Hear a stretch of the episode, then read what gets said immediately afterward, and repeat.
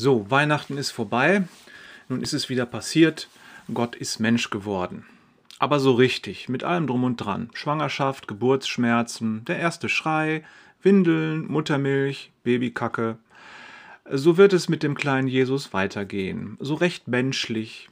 Wachsen, lernen, den Eltern gehorchen. Einmal so mit zwölf Jahren, da war er seinen Eltern im Pilgergetümmel irgendwie verloren gegangen, glaubten sie aber er saß vergnügt bei den Priestern im Tempel und diskutierte mit ihnen theologische Fragen. Seine Eltern waren ziemlich sauer, dass er sich nicht wenigstens abgemeldet hatte. Äh, so ein pubertärer Teenager halt. Und danach heißt es, Jesus nahm zu an Weisheit und Ansehen bei Gott und Menschen. Er wurde also so ein richtig netter.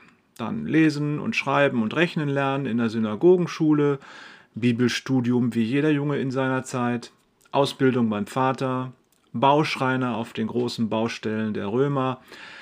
Also Jesus war einer, der Dachbalken schleppen konnte. Der hatte so ein Kreuz und Muskelkater vom Arbeiten, schwielige Hände, Schweiß, Schmutz, stinkende Arbeitsklamotten, Müdigkeit, Durst, Hunger. Das Bild von diesem süßlichen, fast femininen Typen, der immer so ein bisschen bekifft guckt, das ist kompletter Blödsinn tut euch das bloß aus dem Kopf. Der Mann war Handwerker. Und wenn er sich mit dem Hammer auf den Daumen gehauen hat, dann hat er vermutlich auch mal Scheiße geschrien. Er hatte Freunde und Feinde, er hatte politische und religiöse Ansichten und er hat sich auch mit anderen darüber gestritten. Das ist sogar überliefert. Okay, er war zeitlebens Single und wahrscheinlich hat er als gesunder Mann auch da sehr was vermisst. Von wem ich rede? Na, von Gott der, der zu Weihnachten Mensch wurde. Genau so ein Mensch wurde Gott. So ein Normalo. Wir unterscheiden zwischen guten Menschen und bösen Menschen, zwischen klugen Menschen und dummen Menschen, schönen Menschen und hässlichen Menschen, armen Menschen und reichen Menschen, mächtigen Menschen und ohnmächtigen Menschen und so weiter und so fort. Gott meint aber einfach Mensch. Mensch an sich, der menschliche Mensch, ohne Prädikat davor, Mensch ohne einen Zettel auf der Stirn, in welche Kategorie er gehört. Gott wird Mensch. Man sagt ja gerne, Gott nimmt sich des Menschen an, er neigt sich barmherzig zum Menschen hinunter. Na gut, irgendwie stimmt das auch, aber das reicht nicht. Gott will mehr, er will selbst Mensch sein. Als ob das erstrebenswert wäre.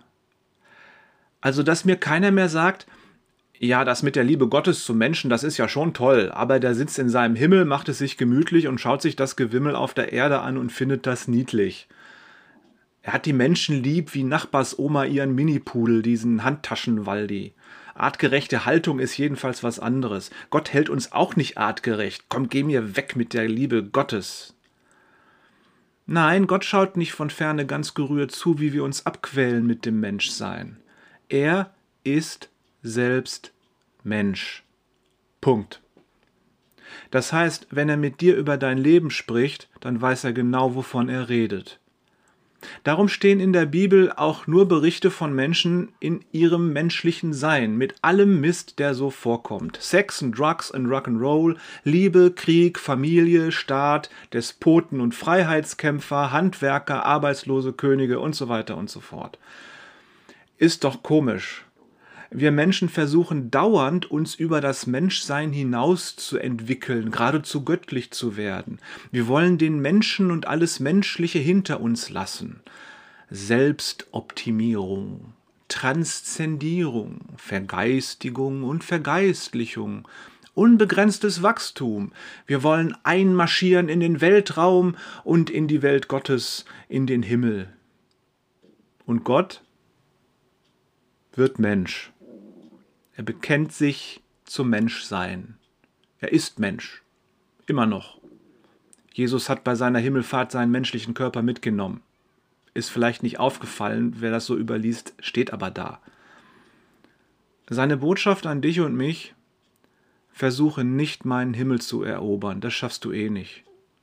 Vielmehr sei Mensch, dann haben wir beide was gemeinsam. Ich, dein Gott, und du, mein Mensch dann haben wir was, worüber wir reden können, wenn wir uns treffen, so von Mensch zu Mensch. So ist das. In diesem Sinne.